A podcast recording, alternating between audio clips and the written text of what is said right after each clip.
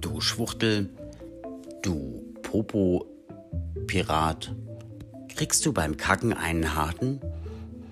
Alles das sind Aussagen, die jeder schwule Mann, glaube ich, schon mal gehört hat oder zumindest äh, kennt.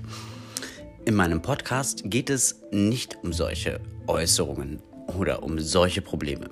In meinem Podcast geht es darum, was ein Schwuler für schwule Probleme hat.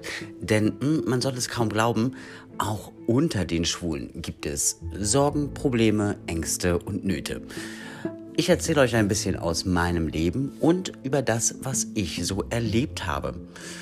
Das Ganze ist nicht unbedingt immer politisch korrekt, aber auf jeden Fall lustig.